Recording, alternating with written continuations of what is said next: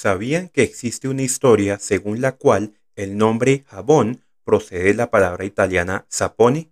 Esta palabra, a su vez, viene del Monte Sapo, una de las colinas de Roma en las que se practicaban sacrificios rituales de animales.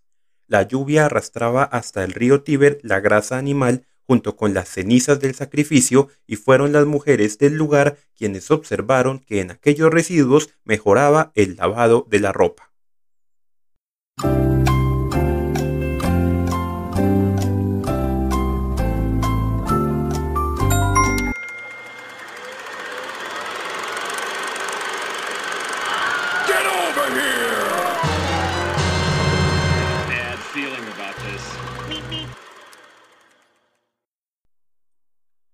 Hola, ¿qué tal a todos? Sean bienvenidos a un nuevo capítulo de El Geek Curioso, un podcast sobre historia y datos curiosos de series, películas, cómics y demás pasatiempos geeks. Yo soy Kazu, me pueden encontrar en Facebook como Kazu Geek todo junto y en Twitter como Kazu Rayal Piso Geek. Además, pueden buscar mi canal de YouTube, Kazu Geek, donde encontrarán videos de historia de videojuegos, gameplays y demás. Recuerden que este podcast puede encontrarse en dicho canal y además podrán escucharlo en diversas plataformas como Spotify, Anchor, Google Podcast, etc. Hoy veremos historia, sinopsis y datos curiosos de la película Fight Club o El Club de la Pelea.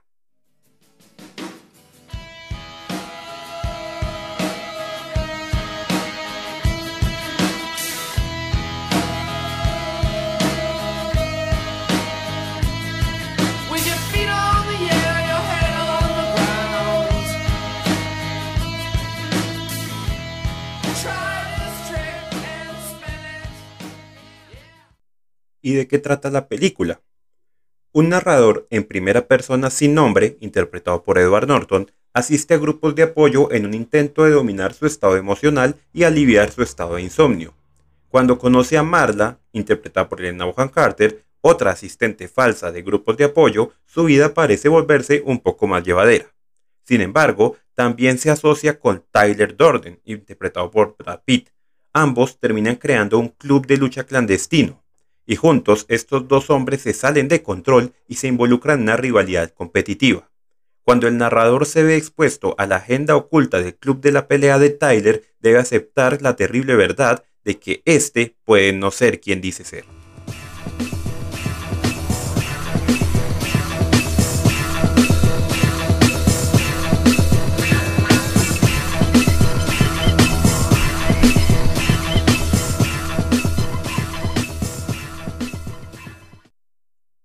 Ahora hablemos de los datos curiosos sin spoilers.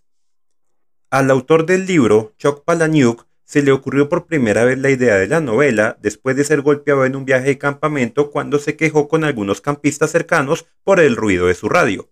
Cuando regresó al trabajo, quedó fascinado al descubrir que nadie mencionaba ni reconocía sus heridas, sino que decían cosas tan comunes como ¿Cómo estuvo el fin de semana? Palaniuk concluyó que la razón por la que la gente reaccionó de esta manera fue porque si le preguntaban qué había sucedido, sería necesario cierto grado de interacción personal y sus compañeros de trabajo no se preocupaban lo suficiente como para conectarse con él a ese nivel. Fue su fascinación por este bloqueo social que lo convirtió en una base para la novela. Este mismo autor, Chuck Palahniuk, también ha declarado que encontró la película mejor que su propia novela. Después de la advertencia de derechos de autor en el DVD, hay una advertencia de Tyler Dorden y solo está ahí por un segundo.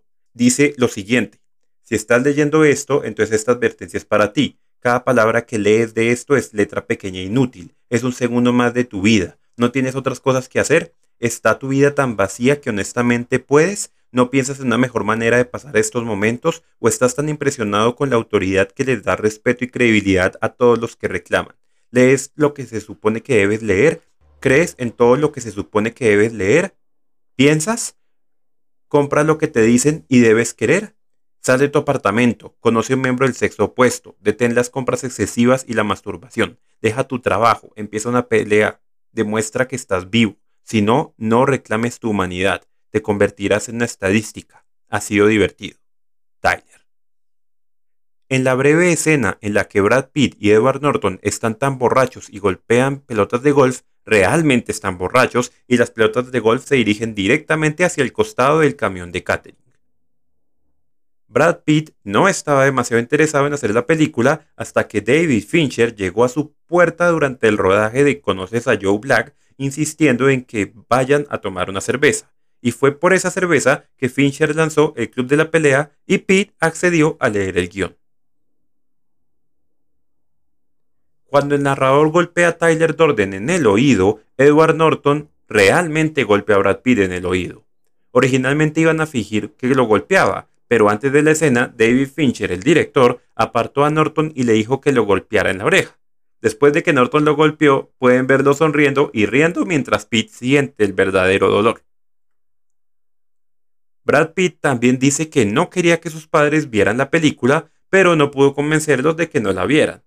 Ellos cambiaron de opinión después de ver la escena de las quemaduras químicas. A lo largo de la película se puede ver a Tyler Dorden usando blue blockers, un tipo de gafas de sol comúnmente utilizadas por los insomnes para filtrar la luz azul, que es perjudicial para la producción de melatonina, que es un químico esencial para poder dormir. Cuando Tyler ve al narrador escuchando en la puerta mientras está con Marla, está usando un guante de goma. Esto fue idea de Brad Pitt y provocó una gran controversia con la presidenta de producción de Fox, Laura Siskin. Ella se horrorizó cuando vio la escena y exigió que la retiraran, sin embargo, en una proyección de prueba posterior, la aparición del guante provocó la risa más grande de toda la película, lo que llevó a Siskin a cambiar de opinión.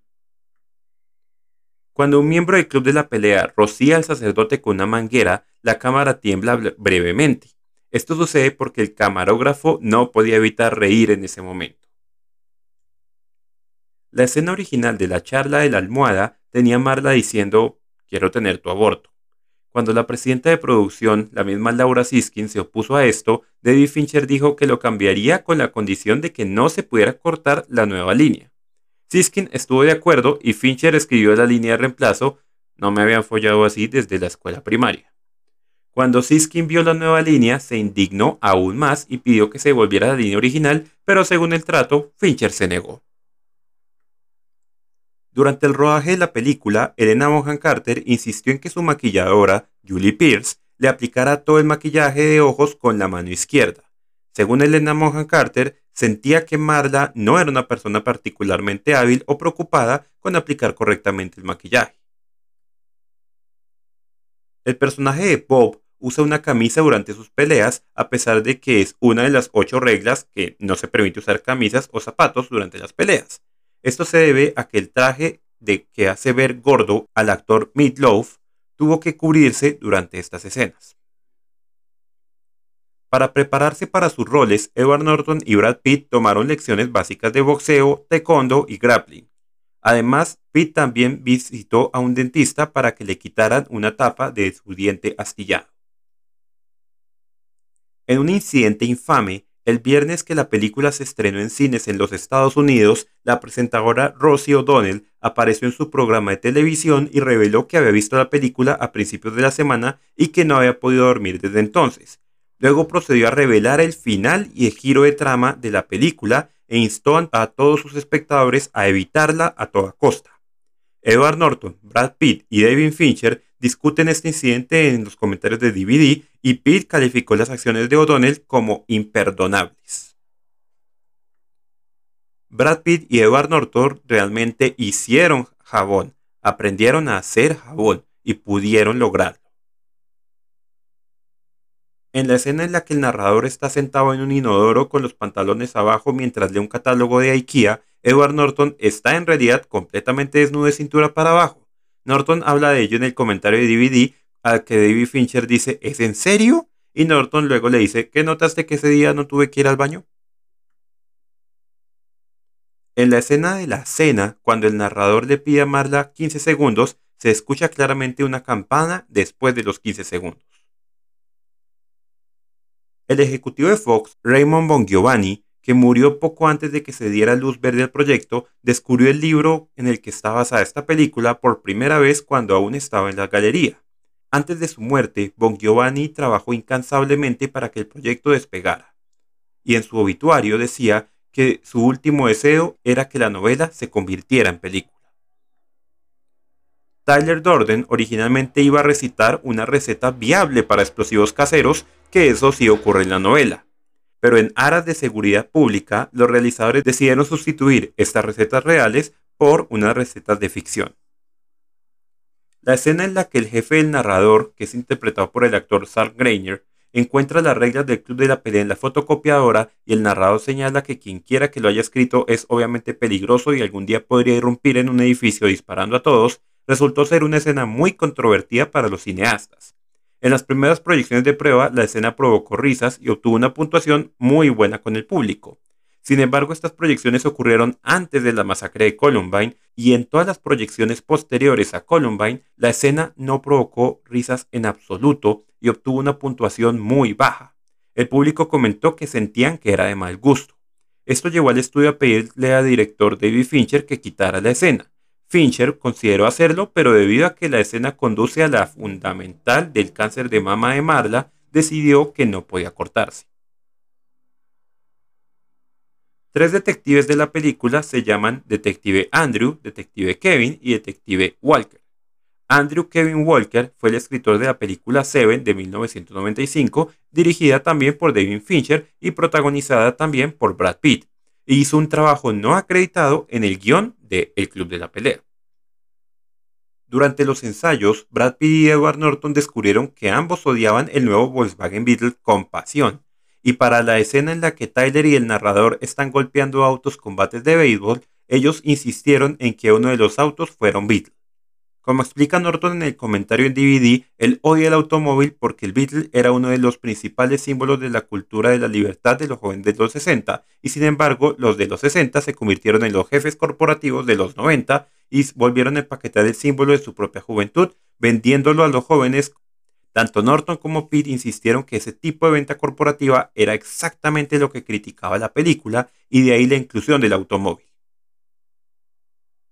El director David Fincher inicialmente quería incluir un flash de un solo fotograma de Tyler Dorden durante el logotipo de 20th Century Fox, pero el departamento legal del estudio no lo autorizó. Luego intentó incluir esta imagen en el logotipo de Regency Enterprises, pero Armor Michigan, el presidente de Regency, tampoco lo permitió. Una vez que el director David Fincher terminó de editar la película, los ejecutivos de estudio estaban desconcertados por la pieza y no estaban seguros de cómo comercializarla. Fincher había querido una campaña de marketing muy singular que reflejara el tema de anticomercialismo de la película, pero ya preocupados por la posible reacción violenta con la película, los ejecutivos se negaron a seguir adelante con la idea de Fincher. En cambio, se lanzó una campaña que se basó en gran medida en Brad Pitt y además en concentrarse en la parte de la lucha que realmente juega un papel menor. La campaña fue muy criticada por dar la impresión de que la película trataba básicamente de hombres golpeándose entre sí, ignorando por completo los elementos cómicos y satíricos de la narrativa y por comercializar también la película para el público equivocado.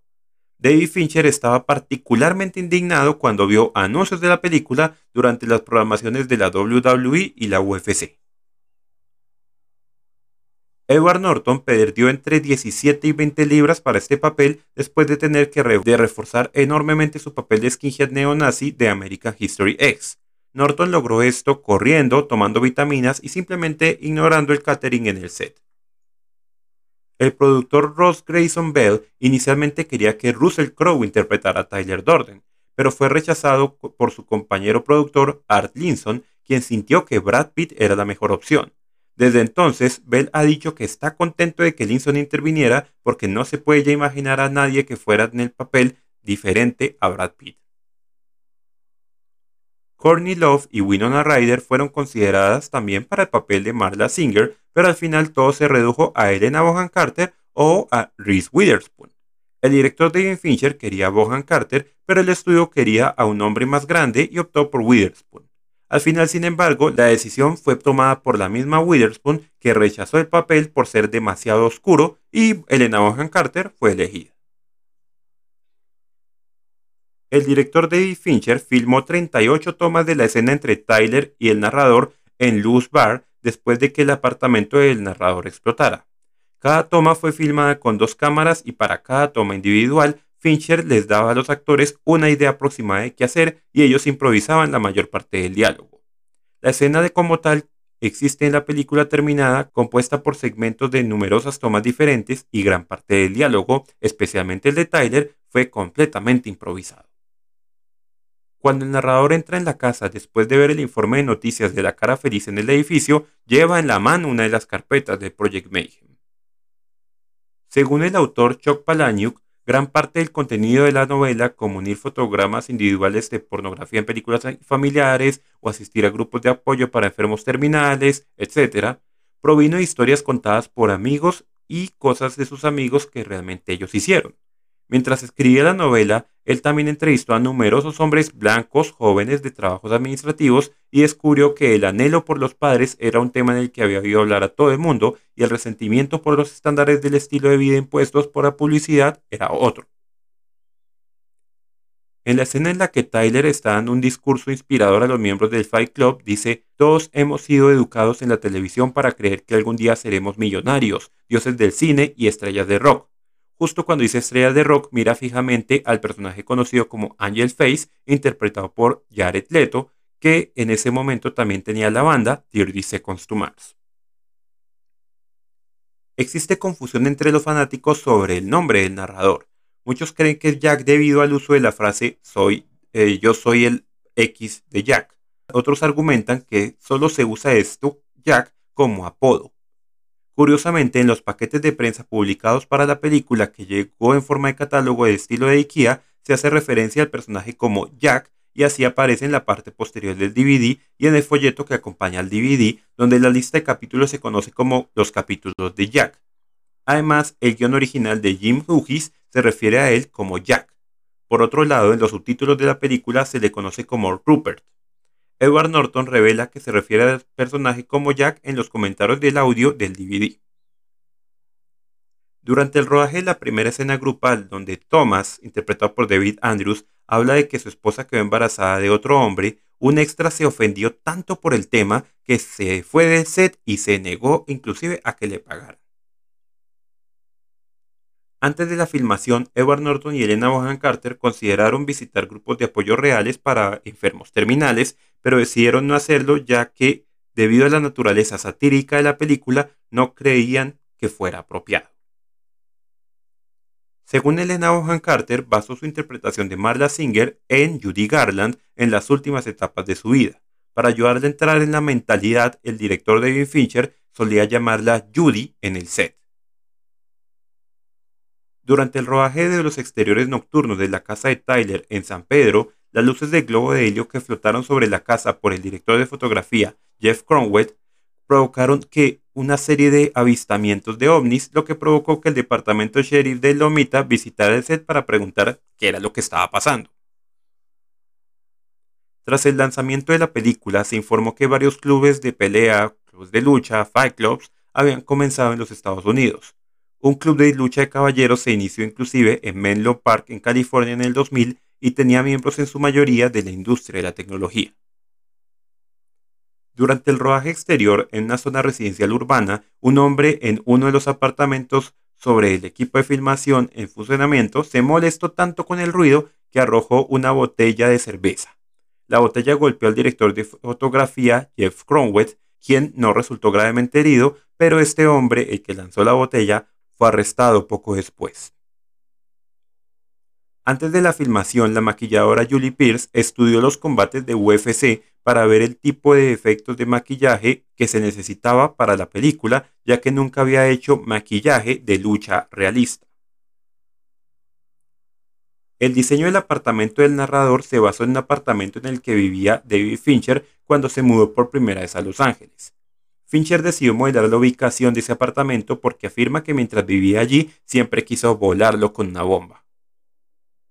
Mientras que Brad Pitt recibió 17.5 millones de dólares por su participación en la película, Edward Norton solamente recibió 2.5 millones. El maquillador Rob Bottin tuvo que construir dos trajes gordos diferentes para Meatloaf, uno con pezones y otro sin pezones, porque los realizadores no estaban seguros si 20th Century Fox aprobaría el traje con pezones prominentes. Elena Bohan Carter usó zapatos con plataforma para ayudar a cerrar la disparidad y altura entre ella y Edward Norton y Brad Pitt. Cuando el presupuesto proyectado iba en 50 millones y aumentó a 67 millones poco después de que comenzara el rodaje, el productor ejecutivo Armor Milkan ordenó al director David Fincher que recortara el presupuesto en al menos 5 millones. Fincher se negó, diciendo que dañaría la integridad de la película, lo que llevó a Michigan a abandonarla. Sin embargo, debido a que la empresa de Michigan, Regency Enterprises, estaba proporcionando 25 millones de ese presupuesto, entonces si él se iba, el proyecto fracasaba. El director del estudio de 20th Century Fox, Bill Mechanic, le rogó a Michigan que regresara y comenzó a enviarle diarios que ilustraban los méritos de la película. Cuando después de tres semanas de ver imágenes en bruto del set, Michigan volvió a la película, aprobó el aumento de presupuesto a 67 millones, lo que elevó la inversión de Regency Enterprises a 34 millones. Cuando el narrador escribe poemas haiku en el trabajo y los envía a sus compañeros, los nombres de la lista de correo incluyen los de los asistentes de producción y otros miembros del equipo. El autor Chuck Palahniuk nombró a Tyler Dorden por el personaje de Toby Tyler en Toby Tyler o 10 semanas en un circo de 1960. Un hombre llamado Dorden con quien trabajó Palahniuk, quien fue despedido por acoso sexual. Y Marla Singer lleva el nombre de una niña llamada Marla que solía golpear a la hermana de Palahniuk en la escuela. El auto quemado que se está examinando el narrador es un Lincoln Town Car de 1990. También es el mismo auto que él y Tyler chocan más adelante en la película. Además, Tyler dice que le gustaría pelear contra Abraham Lincoln, de quien el fabricante de automóviles lleva su nombre. Los puntos que indican cambios de carrete en una película empresa nunca se han conocido en el negocio como quemaduras de cigarrillos.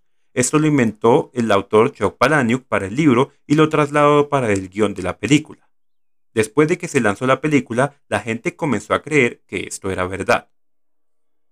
El narrador y Marla están presentes en un grupo de apoyo para la anemia de células falciformes.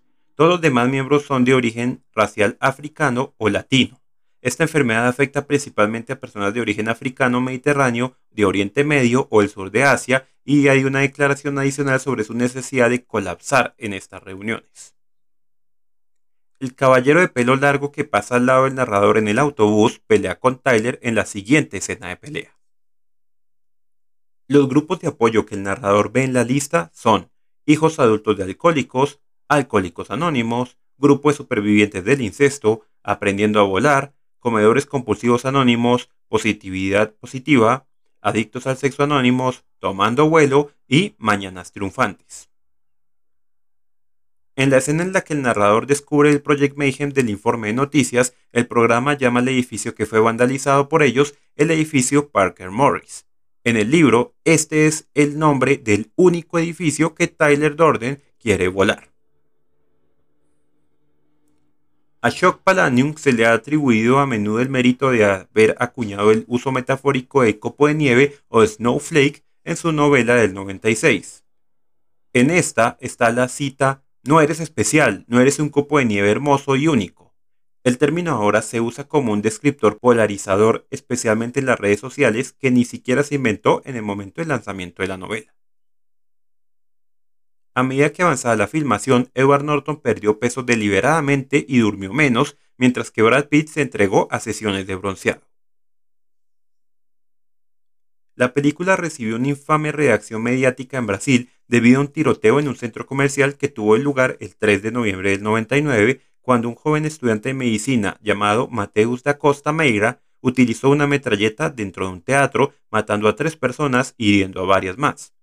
La película que se exhibía era El Club de la Pelea, y muchos medios de comunicación que ni siquiera tenían la idea de cuál era la intención de la película comenzaron a criticar su contenido. Al igual que Tyler Dorden, David Fincher también trabajó como proyeccionista como trabajo adicional cuando era joven. Cuando Tyler Dorden sale del aeropuerto después del vuelo en el que el narrador lo encuentra por primera vez y se sube a un automóvil y se va, se puede ver a un hombre al fondo corriendo detrás del automóvil como si acabara de robarlo. Janine Garofalo afirma que le ofrecieron el papel de Marla pero fue prescindido porque Edward Norton no estuvo de acuerdo con el casting, alegando que ella no tenía las habilidades para hacerlo. Según un rápido dato, el narrador trabaja en Federated Motor Corporation en la división de cumplimiento y responsabilidad. Esta empresa, aparentemente, según lo que se ve en la novela, se encuentra en el 39210 North Penfield Boulevard en Bradford.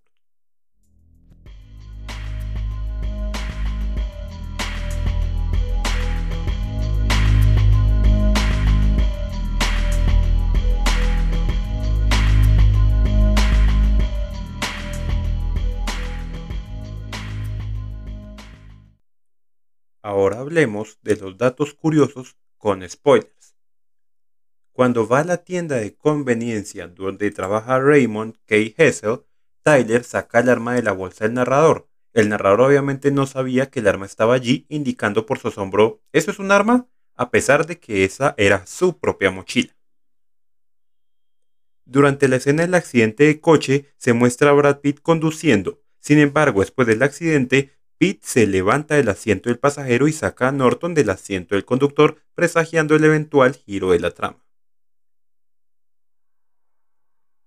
Chuck Palahniuk reveló que cuando escribió el libro en realidad no sabía que Tyler y el narrador eran la misma persona hasta que había completado dos tercios de la escritura de la historia, momento en el que notó que actuaban juntos como una sola persona y eligió terminar la historia de esta manera. Cuando Tyler y el narrador golpean el primer auto combate de béisbol, Tyler golpea primero, pero la alarma se activa solo después de que el narrador es el que golpea.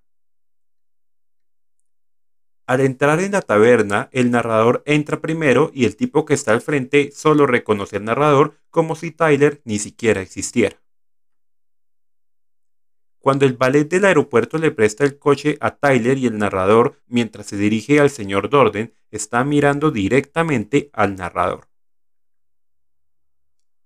La toma del narrador disparándose a sí mismo originalmente debía haber sido filmada de forma práctica usando cámaras sincronizadas de alta velocidad, un muñeco construido por el supervisor de maquillaje y metraje en vivo del actor Edward Norton. Sin embargo, los realizadores no lograban que la toma se viera bien, por lo que en el último minuto se decidió que la toma sería principalmente en CGI en lugar de en vivo. Al final se utilizaron imágenes de Edward Norton con 180 psi de aire disparado en su boca para hacer que sus mejillas aparentemente estallaran.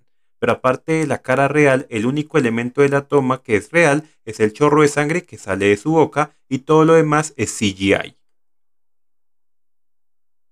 Cuando Tyler y el narrador están en el autobús, el chico de pelo negro que pasa al lado de Tyler no dice una sola palabra, pero luego dice perdón mientras que pasa al lado del narrador.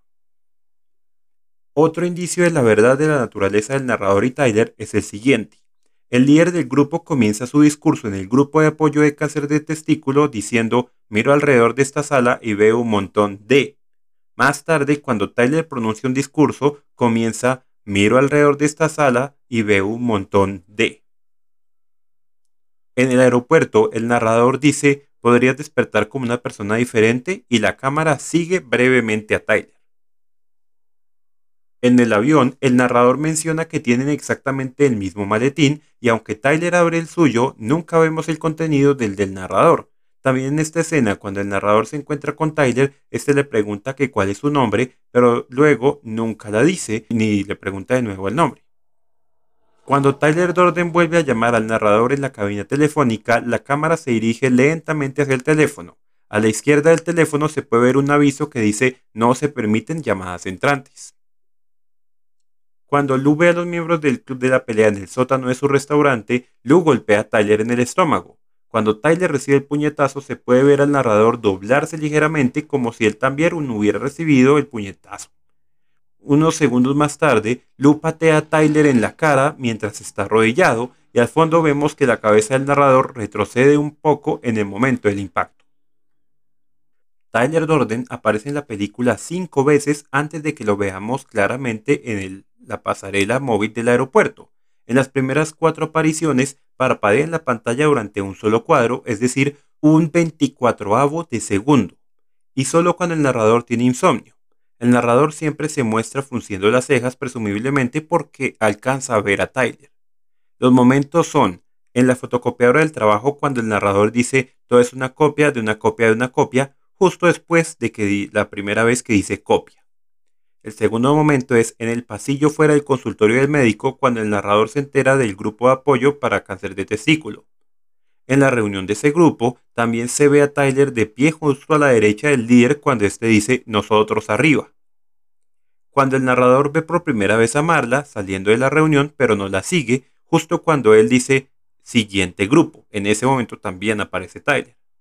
Y la última vez también se le puede ver como un mesero en el video de presentación del hotel. Si uno se fija, Brad Pitt interpreta al mesero más alejado a la derecha que en teoría es el personaje Tyler Durden. Los edificios que explotan al final son todos edificios propiedad de Fox compuestos digitalmente para la toma. Se temía que iban a emprender acciones legales contra la producción si se mostraban la explosión de empresas de tarjeta de crédito reales.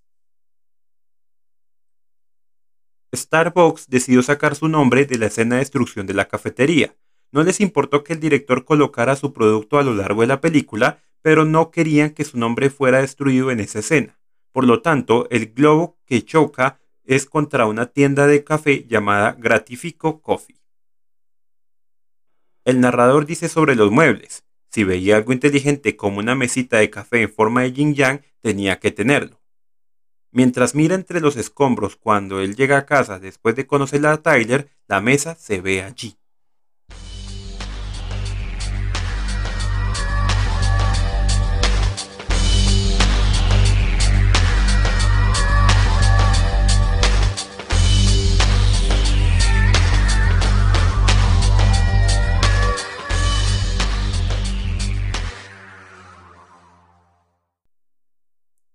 Muchas gracias a todos, espero que les haya gustado los datos curiosos que hemos visto hoy sobre el Club de la Pelea o Fight Club.